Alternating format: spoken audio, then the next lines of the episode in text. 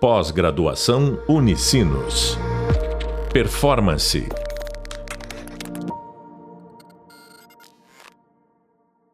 Fala pessoal, tudo beleza? Estamos aqui para mais um podcast da disciplina e hoje eu estou super feliz que a gente tem uma convidada super especial, a Greta Paz. A Greta tem uma história muito legal, ela é CEO da Eixo, uma empresa que tem feito diferença, assim, tem feito um trabalho muito legal eu confesso que é uma das empresas de comunicação nossas aqui do, do Rio Grande do Sul que eu mais admiro.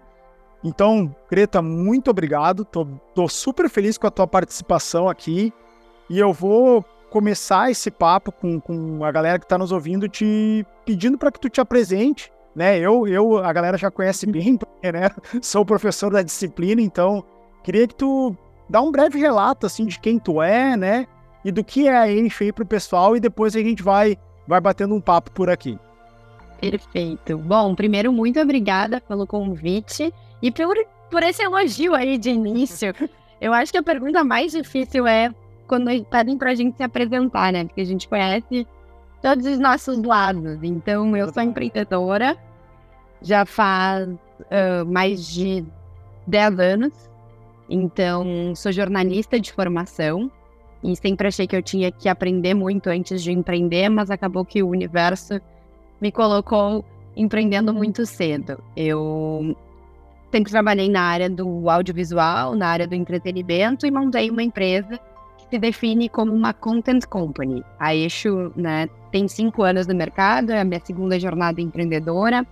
Hoje a gente atende marcas muito conhecidas que provavelmente impactam vocês de diferentes formas ao longo do dia, como 99, TikTok, Panvel, Banco 24 Horas, Stone. E a gente está, enfim, na, na vida das pessoas de uma forma muito presente. A gente é uma empresa B certificada, então uh, a gente é uma das empresas que mais significa sucesso na economia. Essa é uma certificação que me orgulha muito e que fala muito sobre o meu, a minha razão de empreender também. Acho Legal. que é isso, né? Para a gente começar. Não, ótimo, ótimo. É, conforme tu foi falando, eu, eu conheço a Greta já há bastante tempo e eu me lembro. Uh, eu me lembro assim que a primeira vez que eu, que eu conheci a Greta foi num evento que na época eu trabalhava no grupo RBS e na época eu trabalhava muito com o digital B2B do grupo RBS, né, a monetização dos nossos canais digitais e fui fazer uma palestra e a Greta estava palestrando também e eu me lembro com muito carinho dessa época de ver, pô, isso já faz, olha, acredito que quase 10 anos, né? E como já era visível ali naquela época a tua veia empreendedora e o quanto tu queria fazer a diferença, né? E, e eu acho que empreender tem também muito, empreender vai muito da pessoa e, e tem um pouco de, de tu colocar no projeto empreendedor um pouco de ti, da tua alma, de como tu enxerga o mundo, né? E aí eu queria te escutar um pouco numa, numa visão que conecta com o tema dessa disciplina, porque essa disciplina ela fala muito sobre como usar todo um ferramental de design para gerar projetos e ideias novas. Né? Então, na disciplina, a gente fala, por exemplo, sobre o valor de uma boa etapa de imersão, uma boa etapa de ideação, uma boa etapa de, de desenvolvimento, sobre o valor de prototipagem. E empreender tem muito disso, né? Por exemplo, empreender tem muito risco, né? Acredito Sim. que na tua vida tu teve que prototipar algo, fazer algo numa versão menor, ter uma resposta né, do público para depois ir, ir fazendo com que isso ganhasse uma escala maior. E eu queria te escutar um pouco sobre como é que é a relação entre coragem e risco, né, em, em, empreender, porque requer muito disso, assim, requer coragem, né, porque é construir algo novo. Como é que tu lida com a questão do erro também? Que acredito que numa trajetória empreendedora isso ocorre, né, em alguns momentos uhum. e, e gera uma série de aprendizados. Queria te escutar um pouco, um pouco sobre isso, assim, o valor de, de, de testar, errar, testar, acertar na vida do empreendedor. Boa. Acho que primeiro, quando a gente empreende, a gente está fazendo muita coisa todos os dias pela primeira vez, né? Então tem que ter tem que ter muita coragem mesmo, porque também são decisões que impactam a vida das pessoas, que impactam o negócio, então não tem como fugir da tomada de decisão e do contexto de incerteza. Mas eu acho que a gente, né, um perfil empreendedor, uh, eu acho que vai ajudando. São pessoas que gostam de tomar risco. Eu sou uma delas. E que lidam de certa forma, bem com a insegurança e com o erro, né? Então, quando a gente trabalha num contexto de inovação também, e, por exemplo, eu trabalho na indústria criativa, não tem como a gente ter um negócio, empreender e não entender que o erro faz parte do processo, né? Então, a gente lida todos os dias com erros de diferentes dimensões. E, e eu acho que um ambiente seguro e criativo, ele tem que estar aberto ao erro. E aí se torna inovador. Então, dentro da Eixo, é, a gente tem alguns códigos que tornam esse ambiente seguro uh, para que as pessoas né, possam criar, trazer suas ideias e que acolham o erro como parte do processo. E aí eu, como né, liderança do negócio, também tenho que agir da mesma maneira. Então, eu acho que hoje, uh, eu sempre brinco que Hoje a Eixo tem 120 pessoas. Eu falo, nunca liderei uma empresa com 120 pessoas. Quando chegar em 150, eu vou dizer a mesma coisa, gente. Tô fazendo isso pela primeira vez, né? Mas eu acho que isso também faz com que a gente tenha uh, muita sede por conhecimento, assim. Eu, eu vou, eu sou uma grande curiosa. Acho que isso ajuda na minha coragem. Não, muito legal. Conforme tu foi falando, eu fui. Algumas coisas me marcaram, eu fui anotando aqui, né? Porque. Uh tu trouxe um ponto que, que para mim ele é bem, bem importante, é, principalmente nessa questão do erro, né, e de, de criar um ambiente seguro e criativo, né? Tu usou exatamente essa frase, um ambiente seguro e uhum. criativo. Uh, como isso é importante, né? A gente, culturalmente, a lógica dos negócios, ela não é assim, ela é uma lógica de punição, muitas vezes, que às vezes até mais severa do ponto de vista industrial, e assim, para muitos casos isso fez sentido, né? Por exemplo, uma indústria, quando ela precisa escalar, ela precisa de controle. Uhum. Beleza, para aquele contexto faz sentido. Mas para um contexto de criação, torna-se totalmente necessário um ambiente seguro, inclusive psicologicamente, né? São vidas construindo algo muito legal, né? E, e as pessoas, elas têm os seus dias, os seus momentos, as suas histórias, né? E, e eu achei isso muito legal porque uh, os, os projetos mais legais que eu participei de, de, de design estratégico na minha vida, eles envolveram a criação de um ambiente seguro. Eu me recordo, inclusive, de uma pesquisa que eu participei no passado, que ela tinha intenção de promover o diálogo entre pessoas que enxergavam o mundo de forma completamente diferente. Então, assim, eram realmente pessoas assim. Tinha gente para tentar, assim, fazer com que as pessoas compreendam. Assim, tinha gente, sei lá, de extrema esquerda, extrema direita, centro, e tocava em pontos uh, sensíveis como segurança, política, educação, uhum. economia.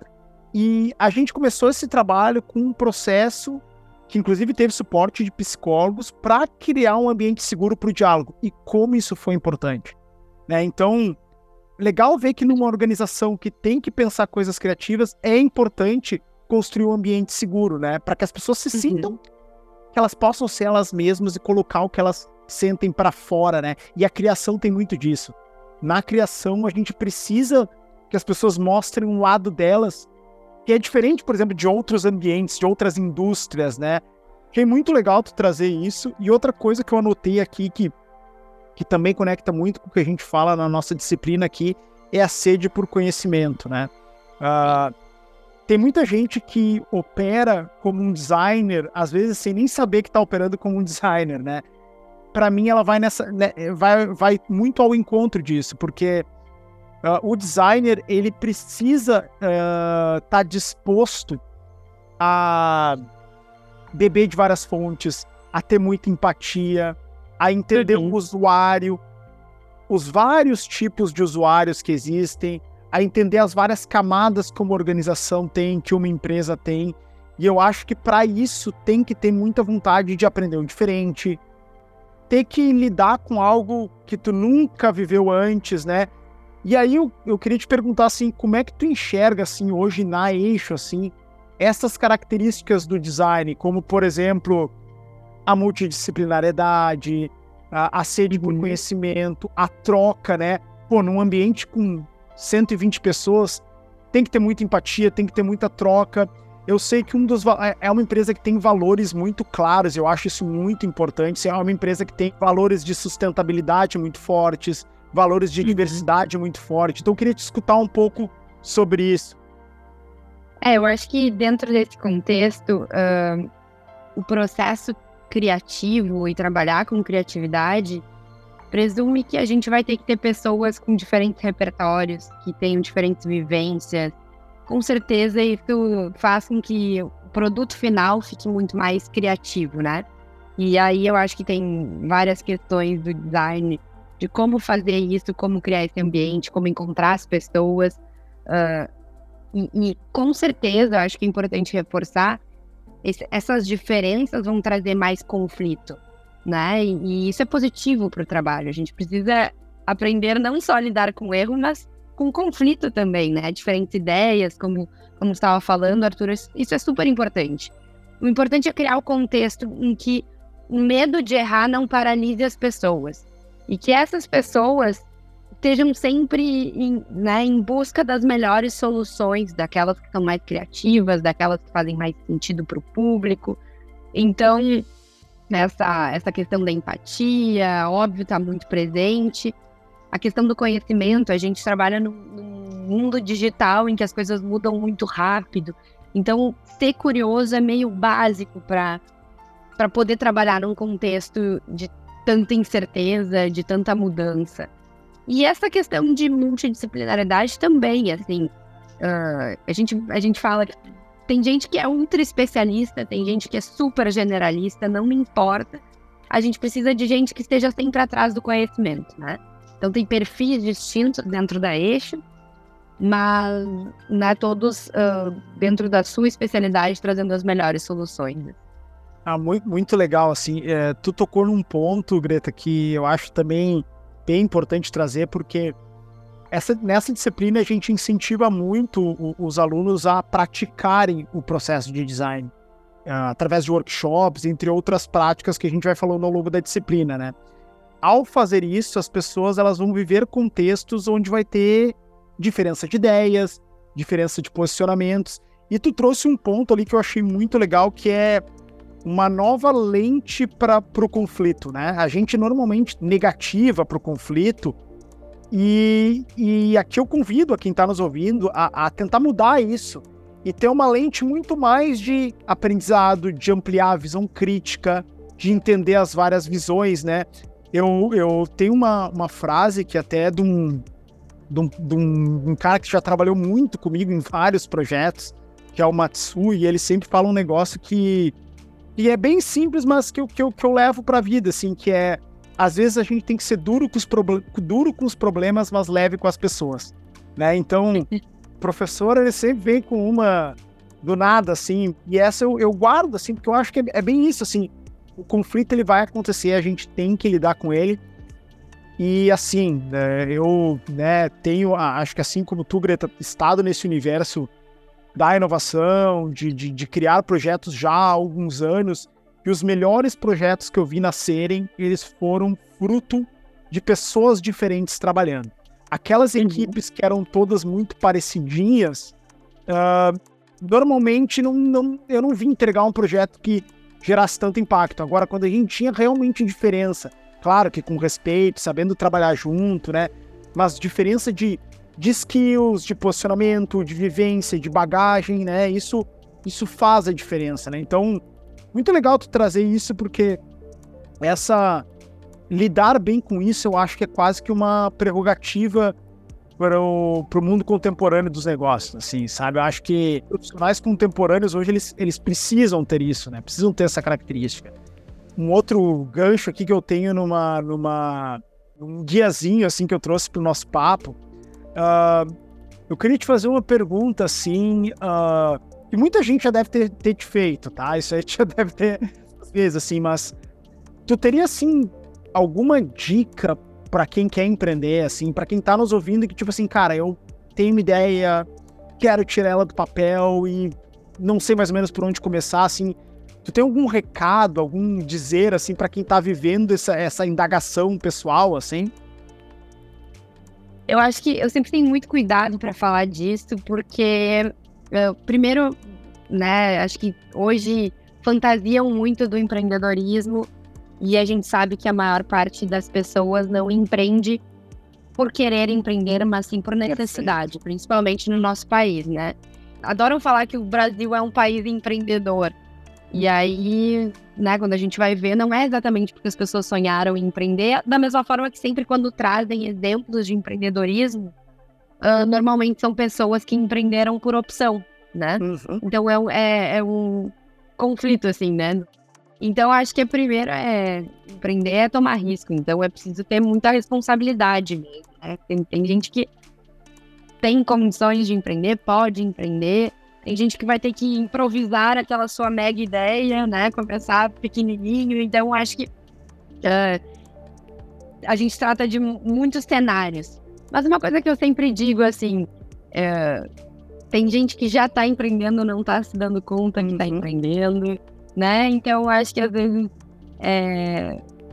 Teve uma vez que me falaram assim, ah, tu acha, Greta, que viajar é fazer uma mala e sair? Eu falei, não, não, não, é isso. E é isso também sobre empreender, né? Eu acho que, ah, tu acha que empreender é ir lá, abrir um CNPJ, começar a... Enfim, é isso. Né? Então, às vezes, eu acho que tem muita gente que tem medo, né, de, de começar. E eu acho que isso é importante, assim. Então, eu acho que eu não tenho uma grande dica, mas uh, às vezes é parar para refletir se tu já não tá fazendo o que quer tá fazendo, né? E, e, então, assim, tudo parte de uma ideia. E esse também partiu de uma ideia, né? Todas as empresas foram assim. Então é preciso coragem. Mas eu acho que temos muitas pessoas que, que precisam dar esse primeiro passo e que só não, só não deram porque não deram. Então começa logo, vai lá, corre atrás do seu sonho, né? Síndrome do impostor, deixa isso de é. lado. Todo mundo tem isso em algum momento, né? Então acho que é meio isso, assim, sabe? Eu tenho que ser responsável com essa dica mas, por outro lado, também não é tão complexo quanto parece. Então, às vezes, é. Vai, começa. Ouvindo tua resposta, assim, primeiro que eu achei muito legal a responsabilidade que tu tem com a resposta. Porque isso é muito importante. Né? Acho que tu trouxe pontos assim. A gente precisa estar ciente do país que a gente está, dos desafios que a gente tem, uhum. dos tipos de empreendedores diferentes, né? Porque tem um empreendedor por Sim. necessidade, tem um empreendedor por vontade, tem um empreendedor por oportunidade, tem o intraempreendedor, né? Tem N formas assim, né? Então achei muito legal tu trazer esse ponto de forma responsável. Uh, na tua fala tem uma coisa que eu, que eu acho uh, que me bateu muito, assim, que é o valor da execução né? O valor de, de fazer, de, de fazer acontecer. No design a gente fala do learning by doing, né? Que é algo que, que é inerente à metodologia, né? Que é aprender fazendo, né? E eu acho que o empreendedorismo tem muito disso, né? É, é, é fazendo que a gente aprende, é fazendo que a gente refina, é fazendo que a gente vai encontrando novos caminhos, assim. E, e esse valor de, de, da execução eu acho muito importante, né? Porque uh, Claro que o planejamento é muito importante, eu não estou dizendo que é para todo mundo sair fazendo as coisas, mas tão importante quanto planejar é executar, né? E mensurar o que está sendo executado, né? Eu acho isso bem, uhum. bem importante.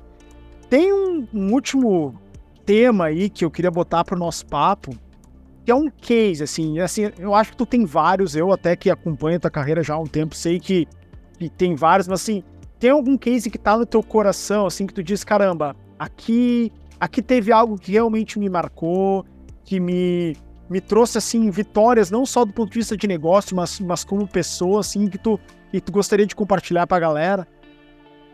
Claro, tem um case que ele não é tão recente, mas que ele me marcou muito porque até hoje é, eu entro pouco né, na criação e na produção, mas até algum tempo atrás eu entrava mais. E uma marca a Unilever nos chamou para fazer um, um produto para seda que era entrevistar mulheres empreendedoras em seus diferentes contextos uh, para inspirar outras mulheres, principalmente que vivem na periferia, a empreender também. E para mim foi uma super oportunidade, porque foi um projeto muito rápido, mas que eu passei alguns dias gravando. E e aí eu pude conhecer mulheres incríveis, pude contar a história delas, me conectar com elas. Então, artistas plásticas, mulheres que empreendem na área social, uh, cozinheiras, enfim, tudo. Foi muito, muito bacana. E, e além disso, pude fazer com que o meu trabalho inspirasse outras mulheres, outras meninas a empreender.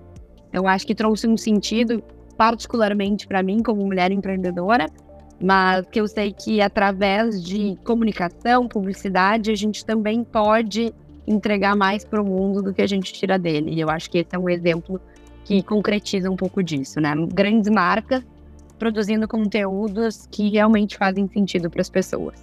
Nossa, achei, achei muito legal tu trazer esse case, essa resposta, porque eu eu sou publicitário de formação, né? Mas de carreira fui vivendo mundos diferentes, né?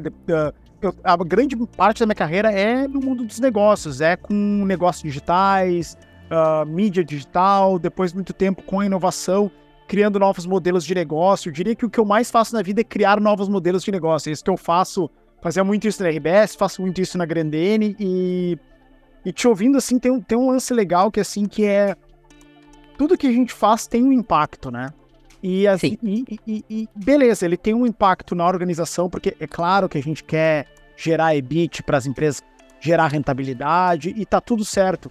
Mas tem um impacto que vai além disso e que a gente precisa estar tá ciente dele. Quando, né, e aí trazendo um pouco por exemplos da própria Grandene, quando a Grandene lida com a sustentabilidade de forma responsável, ela está gerando impacto. Esse exemplo traz, para mim, ele traz um dos impactos mais legais, que é o impacto do conteúdo. Quantas vidas tu toca, quantas vidas tu muda, tu influencia através de um, de um bom conteúdo, né? E claro, de um, e de um conteúdo de marca. Por que, que um conteúdo de marca uh, não pode fazer isso, né? Por que, que um conteúdo de marca não pode ser inspirador? E eu acho isso muito legal. E, e fiquei feliz com a resposta, assim, porque eu acho que a nossa geração tem esse compromisso, assim, sabe? Nossa geração, pessoas de negócio, sabe? De, de fazer negócios que geram bom impacto e não somente bons negócios. Acho que essa é a visão, né? Perfeito, acho que é muito isso.